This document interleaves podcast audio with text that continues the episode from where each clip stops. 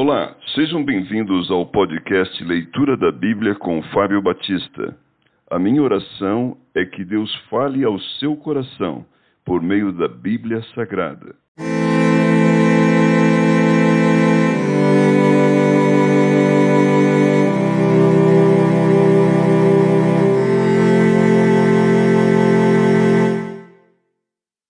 Esdras capítulo 3 É levantado o altar.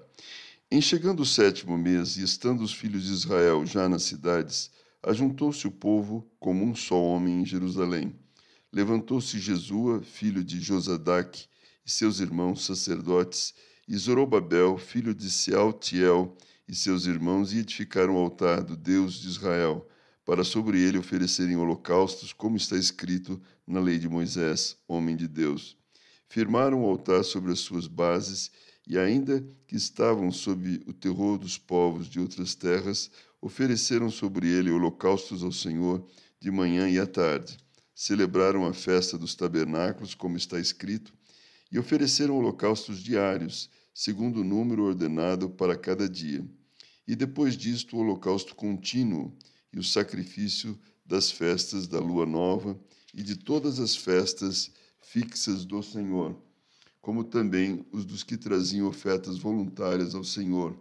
Desde o primeiro dia do sétimo mês, começaram a oferecer holocaustos ao Senhor, porém ainda não estavam postos os fundamentos do templo do Senhor. Deram, pois, o dinheiro aos pedreiros e aos carpinteiros, como também comida, bebida e azeite aos sidônios e tírios, para trazerem do Líbano madeira de cedro ao mar para Jope segundo a permissão que lhes tinha dado Ciro, rei da Pérsia. Lançados os alicerces do templo, no segundo ano da sua vinda à casa de Deus em Jerusalém, no segundo mês, Zorobabel, filho de Sealtiel, e Jesua, filho de Josadac, e os outros seus irmãos, sacerdotes e levitas, e todos os que vieram do cativeiro a Jerusalém, começaram a obra da casa do Senhor e constituíram levitas da idade de vinte anos para cima para superintenderem. Então se apresentaram Jesua com seus filhos e seus irmãos, Cadmiel e seus filhos, os filhos de Judá, para juntamente vigiarem os que faziam a obra na casa de Deus, bem como os filhos de Enadade, seus filhos e seus netos, os levitas. Quando os edificadores lançaram os alicerces do templo do Senhor, apresentaram-se os sacerdotes paramentados e com trombetas, e os levitas, filhos de Asaf, com símbolos para louvarem o Senhor, segundo as determinações de Davi, rei de Israel.